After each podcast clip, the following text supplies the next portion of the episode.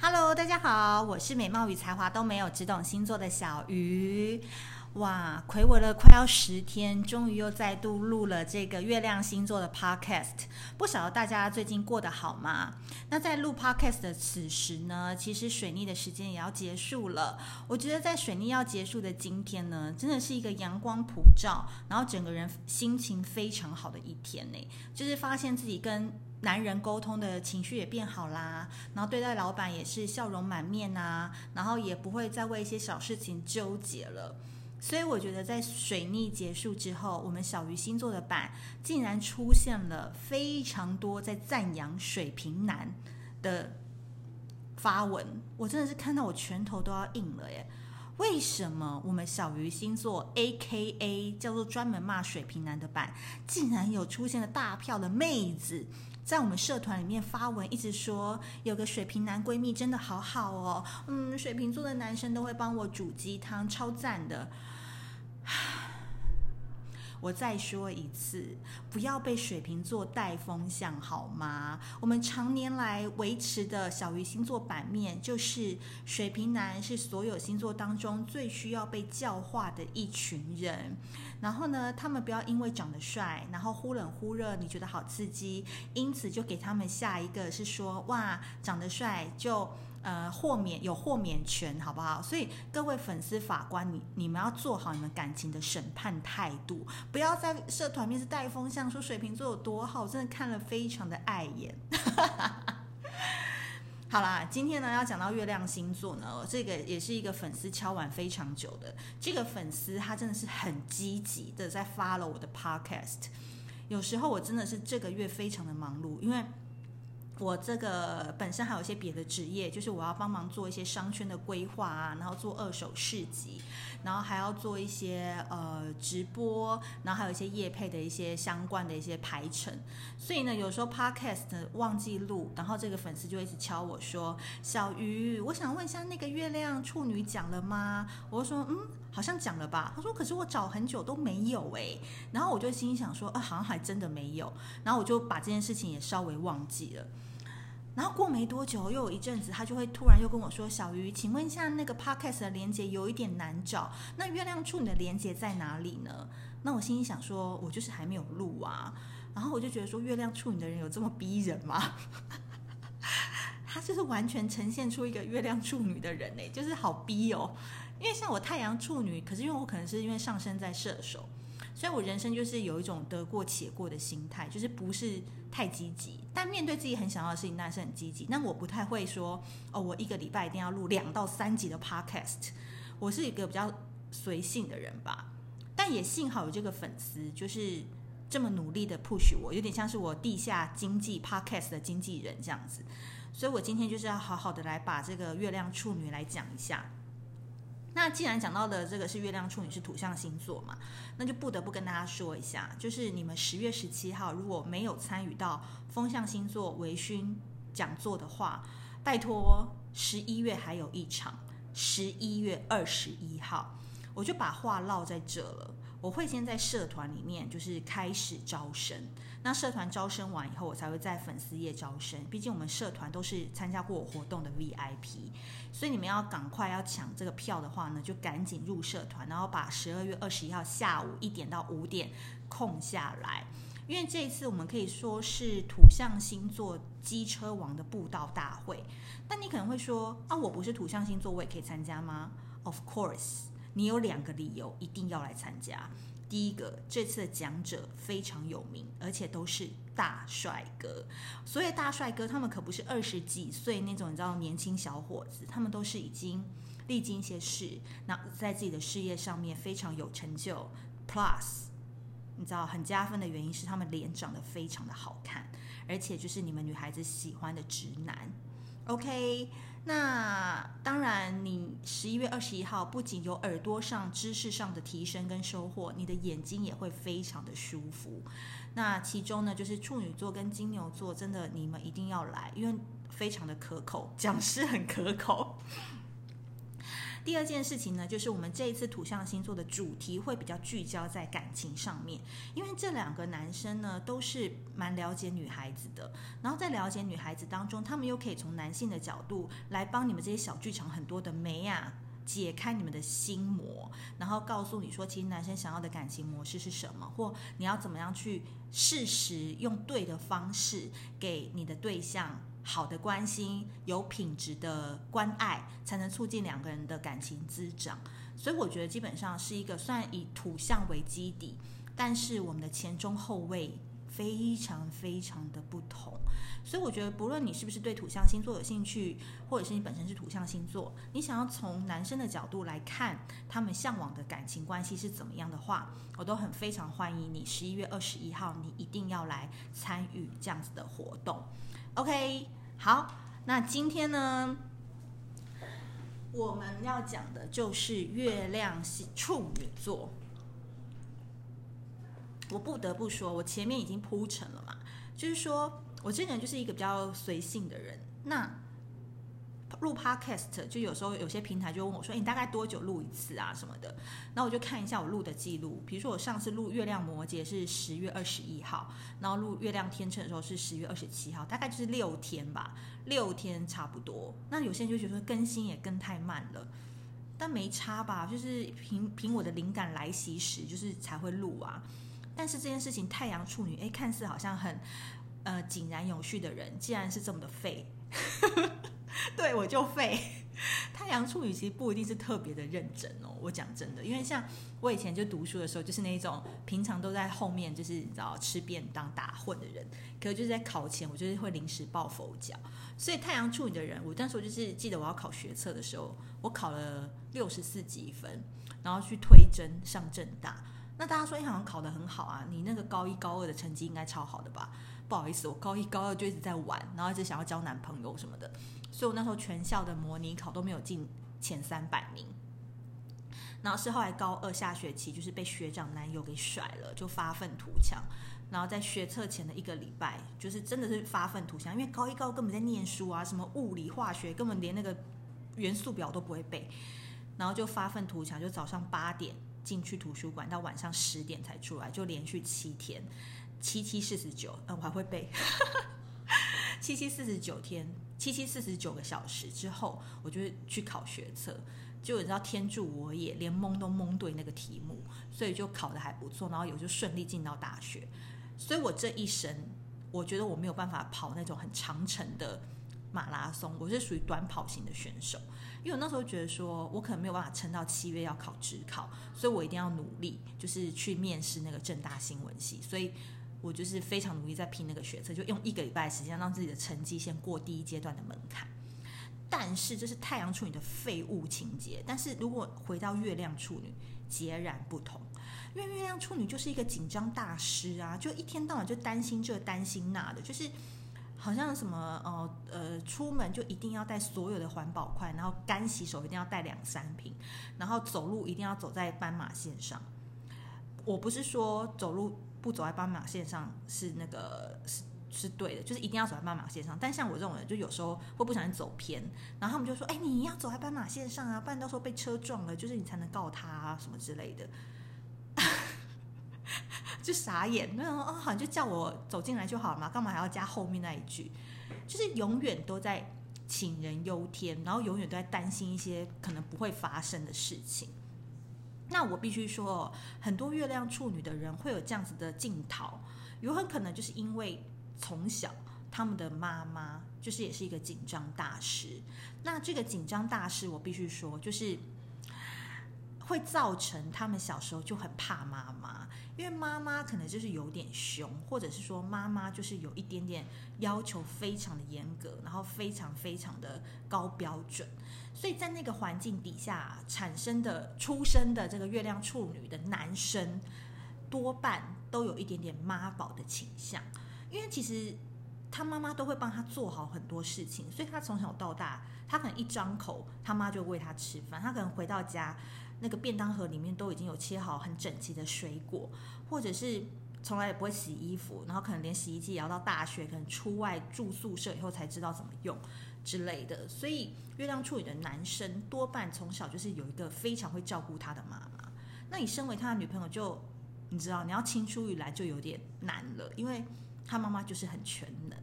然后加上又很严格。所以有时候如果你的男朋友是月亮处女的话，那你到他家就是你最好不要轻易的尝试去洗碗。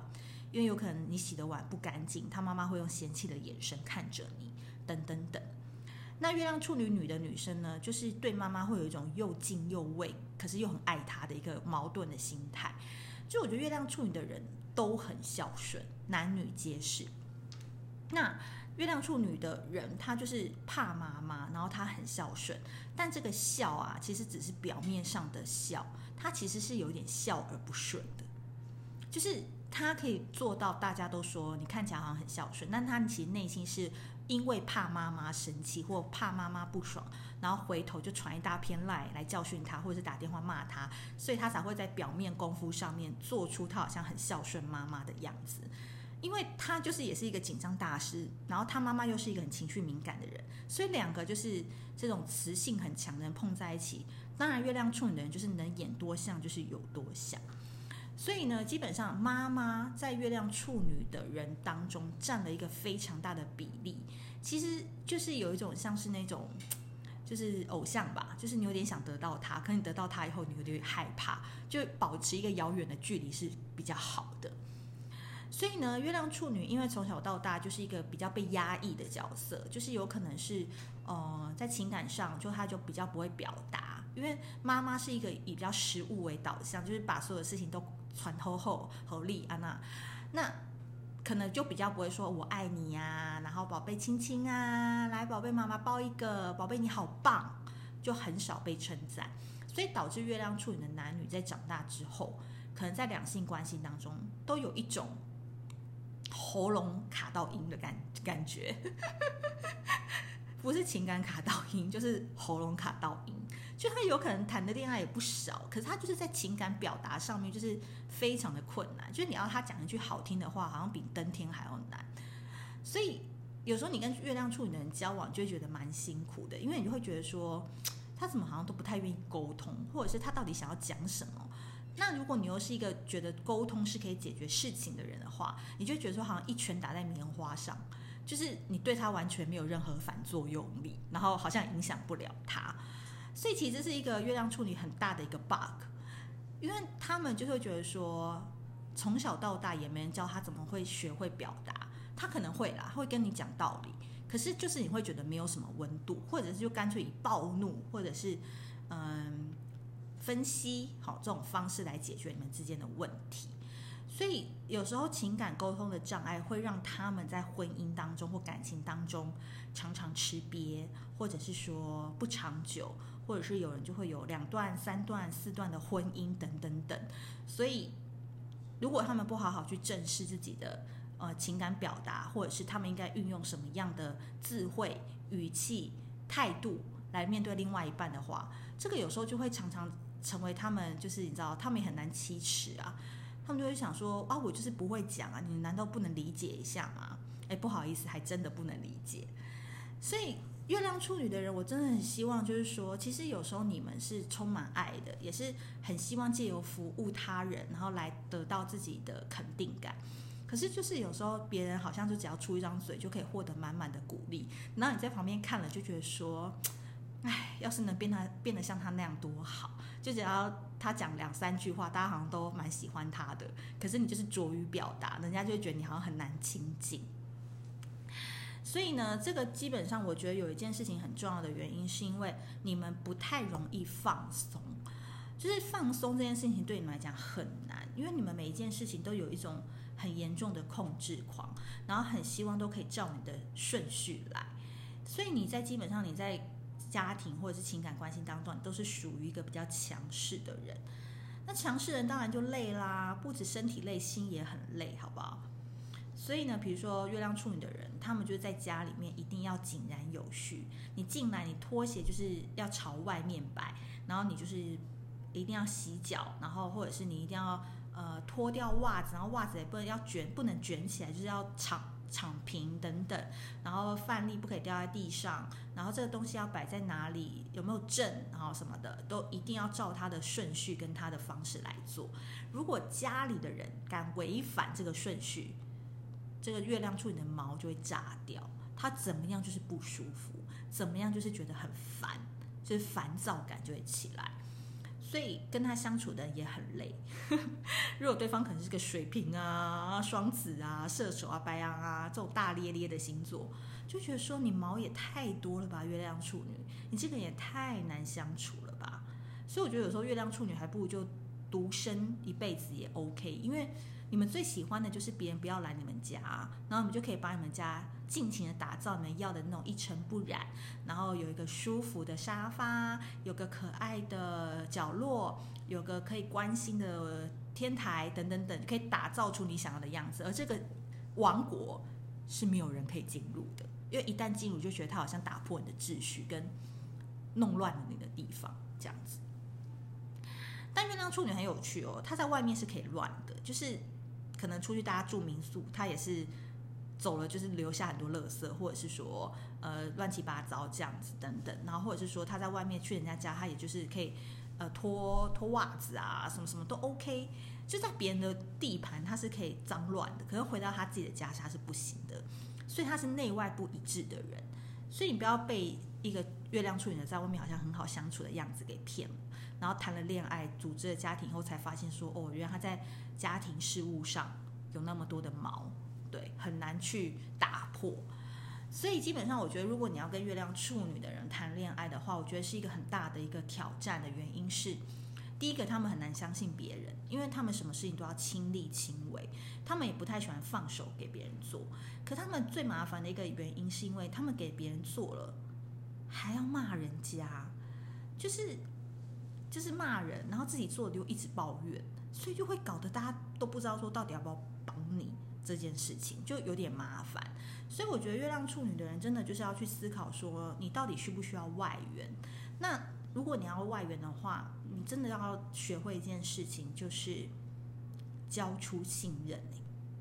就你要信任你的先生，你要信任你的太太，你要信任你的小孩，然后你要信任你的团队，你要信任你的同事，你要信任你的朋友，就是你要把信任感交出来，然后。忍受对方可能因为做不到某一些你的要求，然后的一些不完美，这样子其实你的人生有一些不完美，才能慢慢的放下与比较自在的感觉，然后也可以让对方在跟你相处的时候，他会觉得你是一个情绪比较稳定的一个大人，这样子。所以基本上，我觉得今天要跟大家分享的是说，其实从月亮处女的种种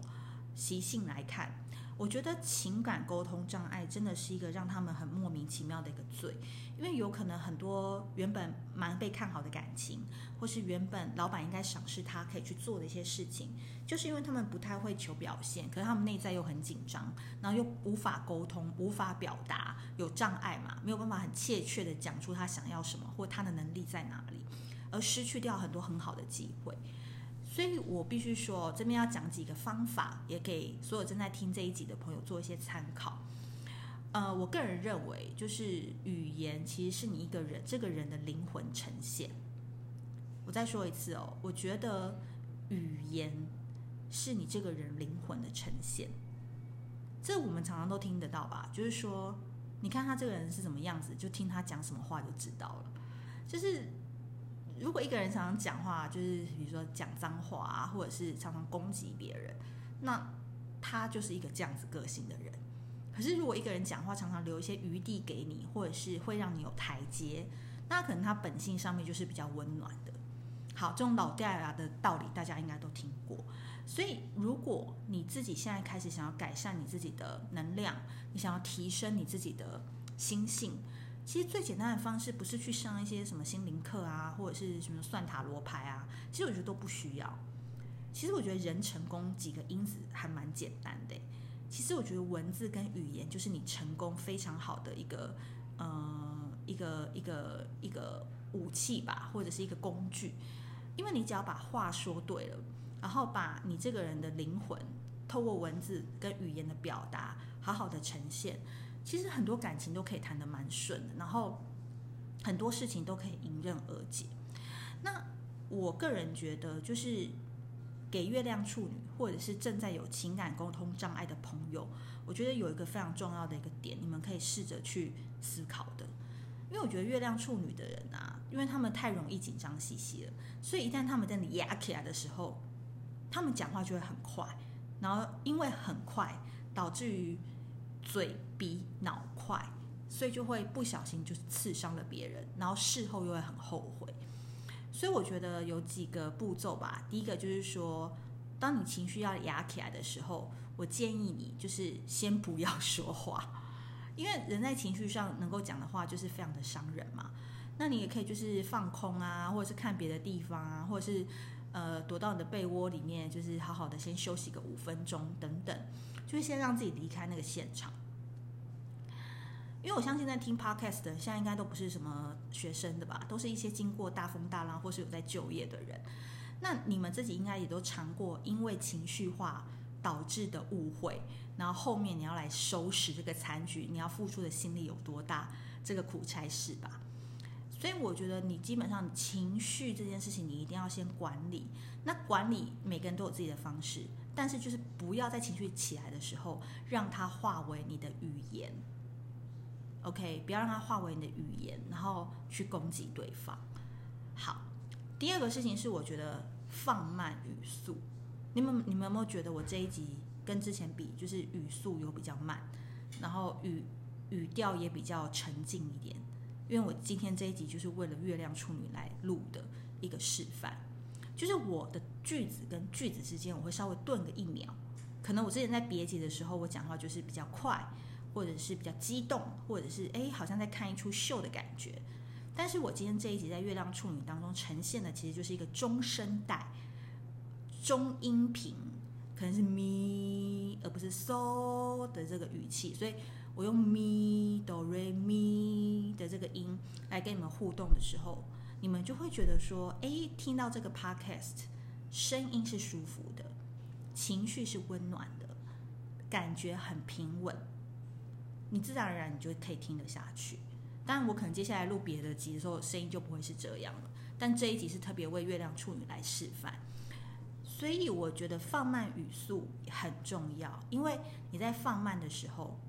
对方会更想要听你在说什么。包含不要让自己的声音太高，也是，就有点像是在讲秘密嘛。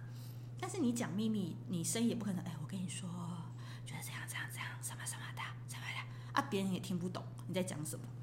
所以就是说，你大概就保持哆瑞咪。咪，每个人现在在前面就可以练习一下，好不好？如果你现在不方便练习，就是等一下跑到厕所，你稍微练习一下你怎么唱那个咪这个音，哆瑞咪，用咪这个字这个音调去做你的沟通情绪法，懂了哈？有没有觉得我每一次的这个 podcast 不但讲星座，还讲到一些很实际上的、很实用的沟通术？有没有？真的觉得自己蛮厉害的。